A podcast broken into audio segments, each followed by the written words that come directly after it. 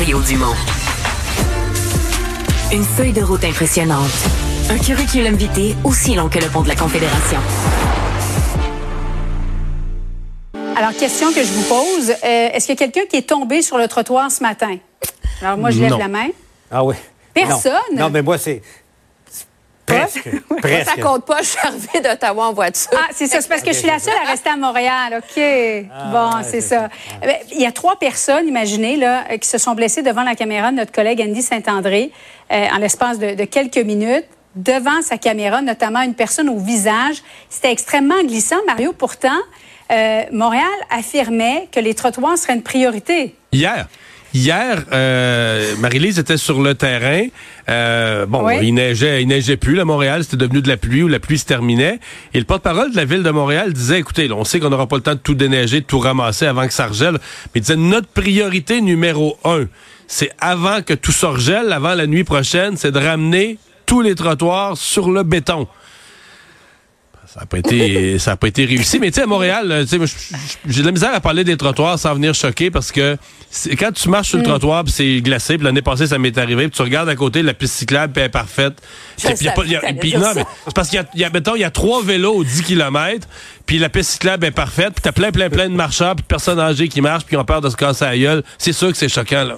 C'est c'est un sujet glissant. Et Mario, ça peut te consoler. Je, je- je t'assure que sur la rive sud, là où j'habite, Oui. c'était c'était pas mieux ce matin. Euh, Mais- je promenais mon chien, je promenais Léo, puis quand je disais c'est venu près, euh, comme tout le monde en quelque sorte, il fallait faire très très très très attention. C'est vrai que ça a gelé rapidement au cours de la nuit. Là. Bon, Ah euh, est-ce que c'est suffisant pour expliquer ce qui se passe? Mais, mais tu sais, quand, quand on se, Emmanuel, quand on se fait dire faites tout ce que vous pouvez pour ne pas aller aux urgences, et là tu vois l'état des, des trottoirs, est-ce que euh, le ministre Dubé aurait dû s'adresser directement aux villes aussi tu Ouais, mais moi, je commence à me poser une question. là. Est-ce que les villes ont pas tellement élargi leur mandat, des projets de ci, de ça, euh, élargir leurs ressources, leur champ d'action dans plein de causes pour que finalement, ils, ils aient de la misère à livrer, tu sais, il y a le B à bas dans une ville, là. Il y a vrai. les poubelles, il y a la neige l'hiver, Et la sécurité de Julie Marcoux. La sécurité. non, non, mais tu sais, c'est comme police, mal. poubelle, trottoir, là.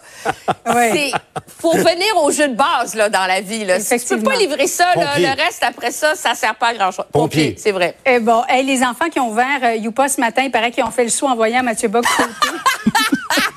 Parce que Cube Radio et aussi à la télévision, euh, Mario, Emmanuel, vous êtes aussi à Cube Radio. Mario, comment ça s'est passé? Ben moi j'y suis présentement un nouveau décor d'ailleurs euh, derrière moi Ah, ben, on voit c'est très beau, nouvelle l'éclairage. nouvelle couleur nouvel éclairage ben tout s'est bien passé on va avoir dans quelques minutes une première journée complétée euh, à Cube euh, parce que c'est maintenant plus oui Cube Radio existe toujours mais on dit Cube en général parce que c'est la radio les balados tout ce que vous avez connu se continue mais on est maintenant sur le câble et oui ça fait sourire sur l'ancienne l'ancienne chaîne Youpa le 70 sur Elix entre autres donc euh, ben oui les gens allez vous abonner Alors, toute la programmation de la station radio euh, sera et retransmise maintenant sur cette nouvelle chaîne spécialisée.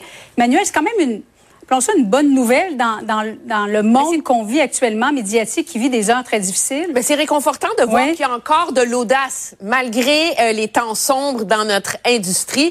Je pense que inévitablement pour survivre, l'industrie de la télé doit chercher des façons euh, de se réinventer, de propulser, de rendre ses contenus disponibles, intéressants de manière différente et euh, donc de prendre ce qu'on fait à la radio euh, et de le mettre à la télé, ben ça permet une interaction différente, puis ça permet de déployer ces contenus-là sur d'autres plateformes. Donc oui, c'est une expérience qui est, qui est, qui est nouvelle, puis à laquelle c'est très excitant de participer. Et puis ça, ajoute à oui. l'offre pour les gens qui nous écoutent de l'information euh, de- livrée par, par des professionnels. Tant mieux. Là- Là-dessus, c'est aussi c'est une très très bonne nouvelle. Il n'y a jamais trop d'informations. Tout à fait. Paul Larocque, Emmanuel Latraverse, Mario Dumont, merci beaucoup. Bonne soirée. Merci, Au revoir.